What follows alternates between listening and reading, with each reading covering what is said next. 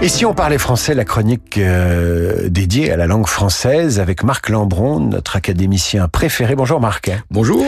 Alors aujourd'hui, un morceau de choix. Faut-il dire étanchéifier, étanchéiser ou étancher? Alors, ce qui est assez curieux, enfin ou assez constant, c'est la tendance que nous avons à, à compliquer euh, les expressions. Et bon exemple avec le verbe étancher.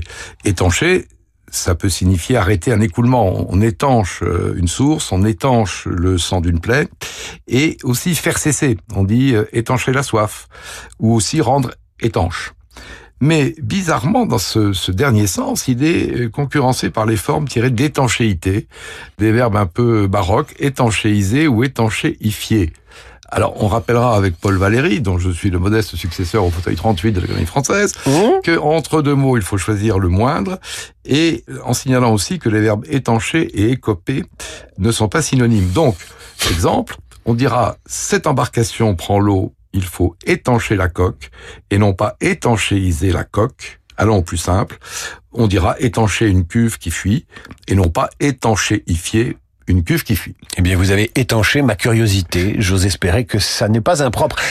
Tout cela est tiré de Dire, ne pas dire, ouvrage de l'Académie française aux éditions Philippe Ray. À demain, mon cher Marc.